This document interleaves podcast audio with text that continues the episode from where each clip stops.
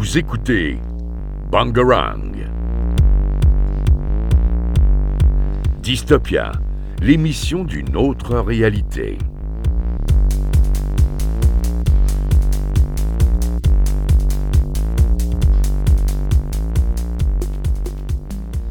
Et bonjour à tous et bienvenue dans cette émission de Dystopia. Aujourd'hui, nous allons parler de euh, Zenith VR, comme la semaine dernière. J'ai pu tester le jeu, on va pouvoir euh, en parler tous ensemble. Ensuite, nous parlerons de Pokémon Arceus, qui est sorti euh, euh, très récemment, et on va en parler un petit peu aussi.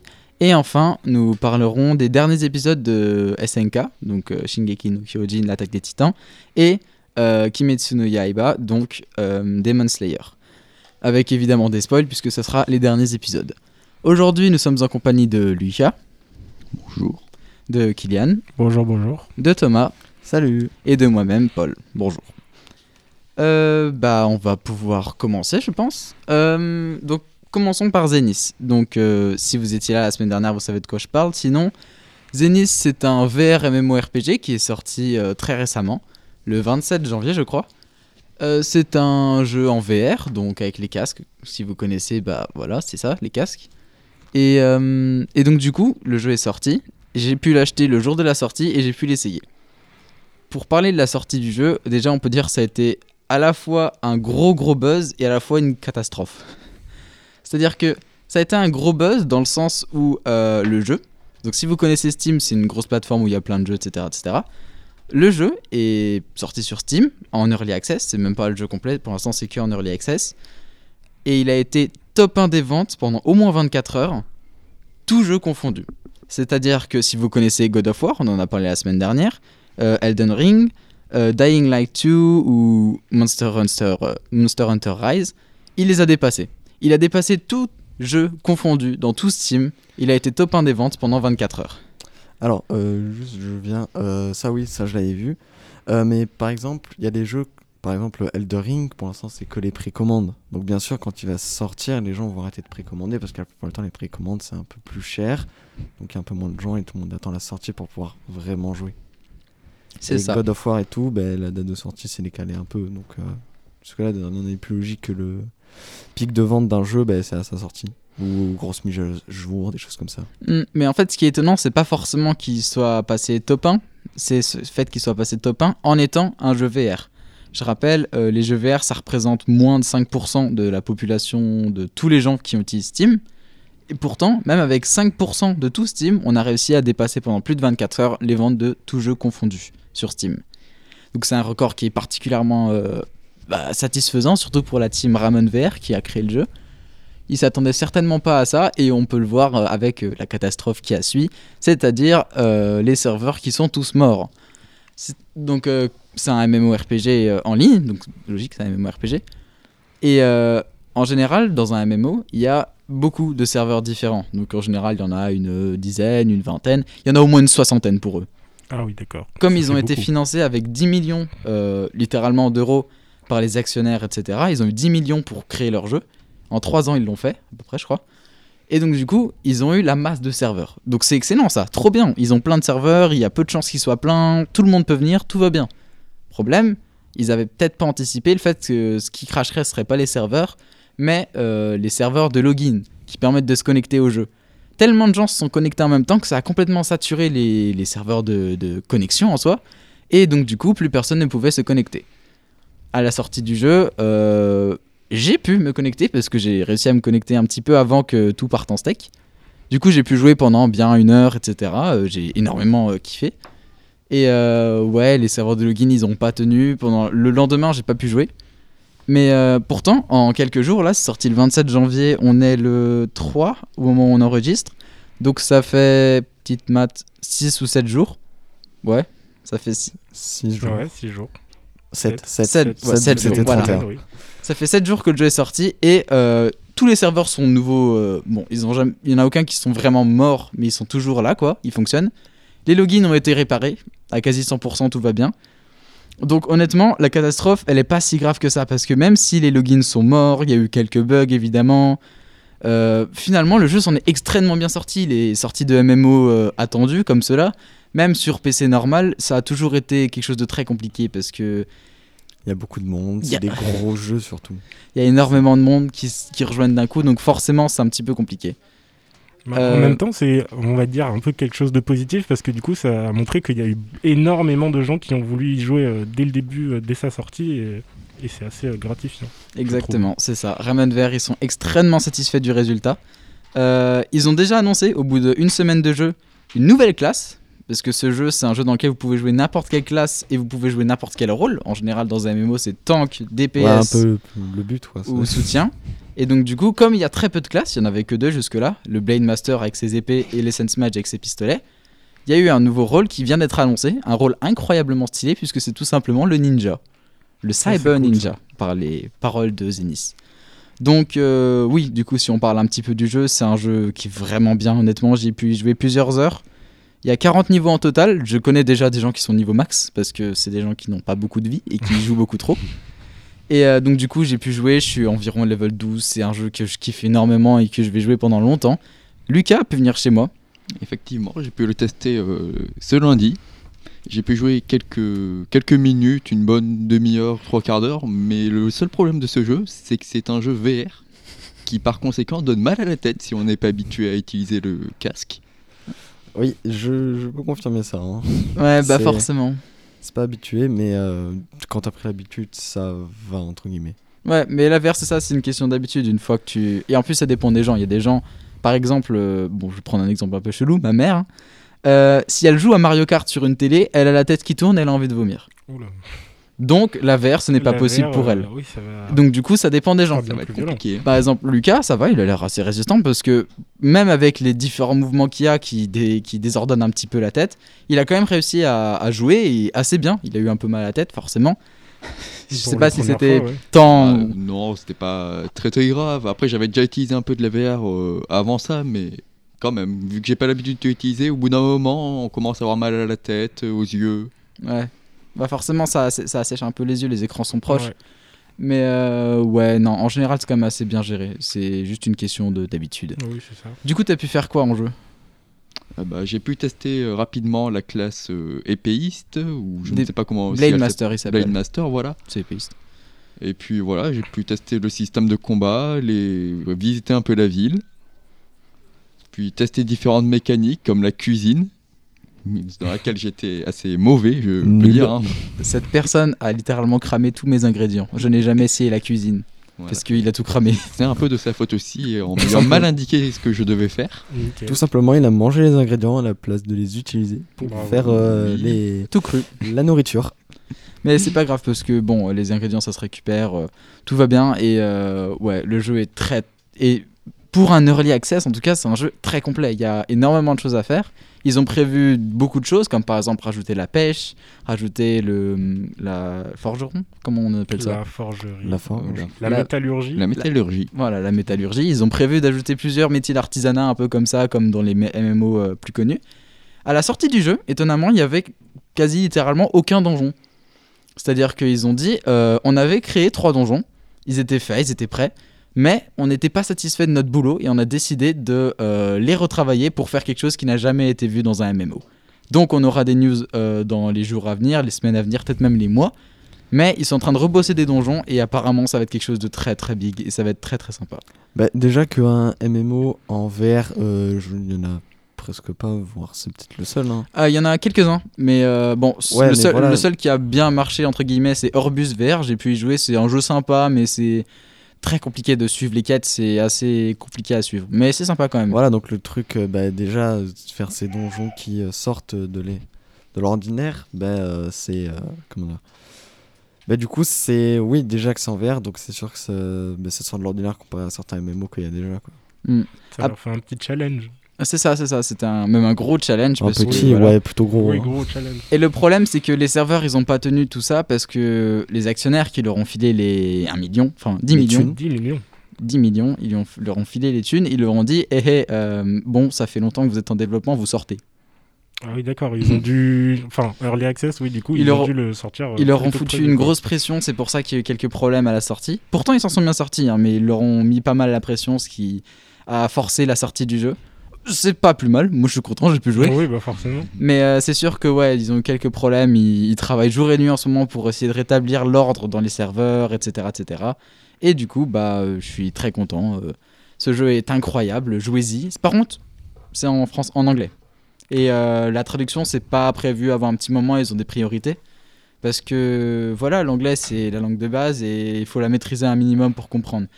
Et Bah, il y a de l'interaction encore. Sur- ce surtout jeu. en VR, là où bah, Voilà, t'as c'est l'interaction et pour avec tout le monde, il faut l'anglais. Il faut pouvoir communiquer. Justement, la communauté française est assez grosse sur ce jeu. Il y a énormément de serveurs différents, il y a une grosse grosse liste, comme j'ai dit, il y en a plus d'une soixantaine très facilement. Et euh, parmi eux, il y a les EU, donc euh, Europe, Ouais. il y a les US, etc. Un serveur etc. contient combien de personnes? Dans un serveur? Ouais. Aucune idée. J'ai failli dire un gros mot. Mhm.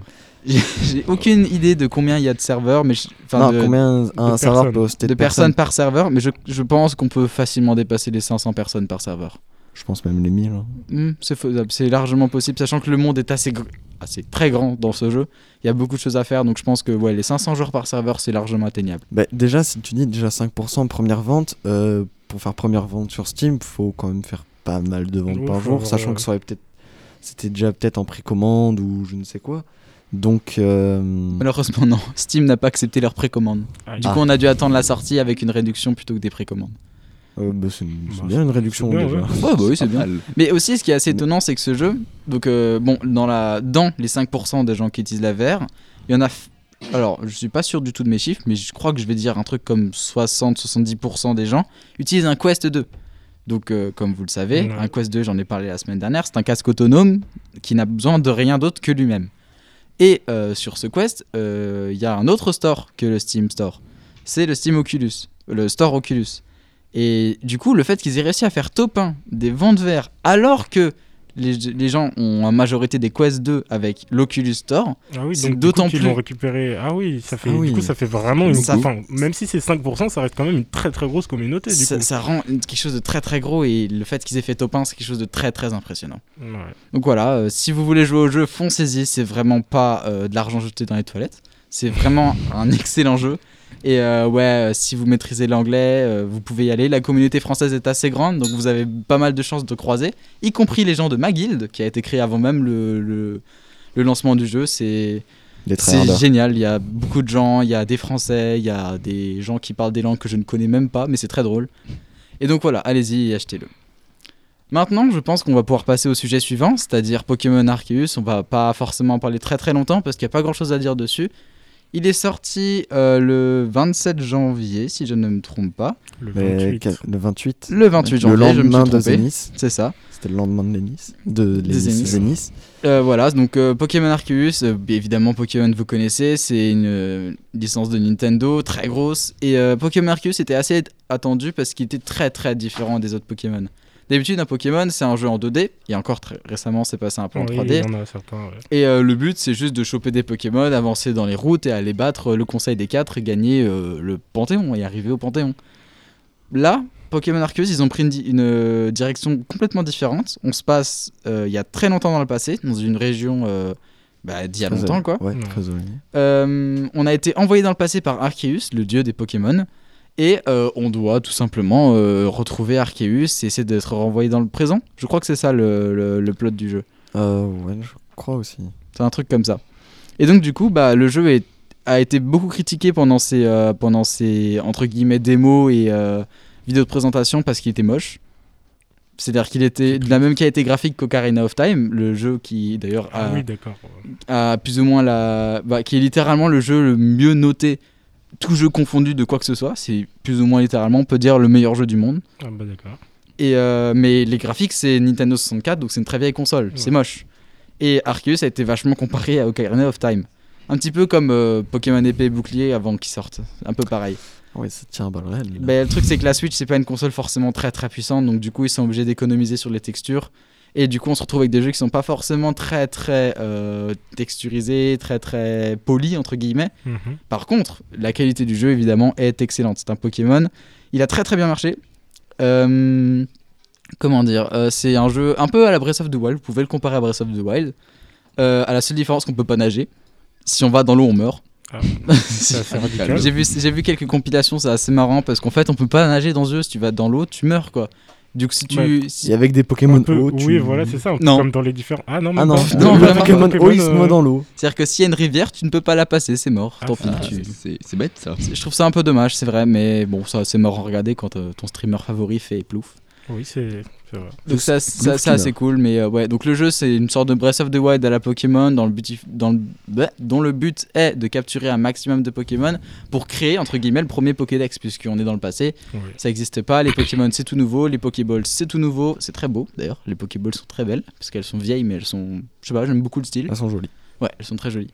Et donc du coup, voilà. euh, c'est un jeu qui est sorti très récemment par Nintendo, il marche bien. Si vous aimez Pokémon, vous aimerez Arceus sûrement. Donc euh, bah allez-y, achetez-le et puis voilà, c'est sur Switch. Donc euh, maintenant, on va passer euh, au prochain sujet euh, qui va être euh, SNK et euh, la, euh, Demon Slayer. Demon Slayer. Euh, attention, on va envoyer une petite spoiler alerte. Spoiler alerte. Tout simplement parce qu'on va parler des derniers épisodes euh, qui sont sortis. Euh, je vais laisser la parole à Lucas et à Kylian qui maîtrisent beaucoup mieux le sujet que nous. Oui, bon, on va commencer par Demon Slayer. Du coup, je te laisse faire, Lucas. Alors Demon Slayer, c'est un manga écrit par Koyo Haru Gotoge qui est sorti dans le Shonen Walkie Jump. Le premier tome est sorti le 15 février 2016 hein, et le dernier tome est sorti le 18 mai 2022. Il a été adapté en animé à partir de- du 2 avril 2019 et il est animé par le studio Ufotable. Donc voilà, c'est l'histoire euh, de Kamado Tanjiro qui cherche euh, le plus grand des démons qui a transformé sa sœur en, en démon aussi. Démon.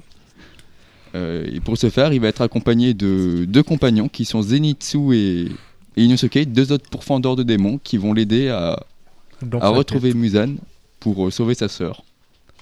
Et lui éclater sa gueule, pardon. c'est un peu violent, ça, je crois. Non. Oui. Hmm. Mais après, Ouais, euh, bah, SNK on ou parle continue de sur Demon l'épisode, du hein. coup. Bah voilà, on parle de de- l'épisode.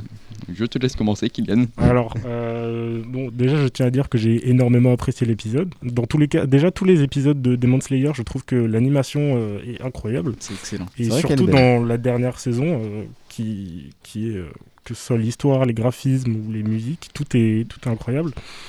Et dans le dernier épisode, euh, de beaucoup de scènes de combat qui sont magnifiques et très intéressantes.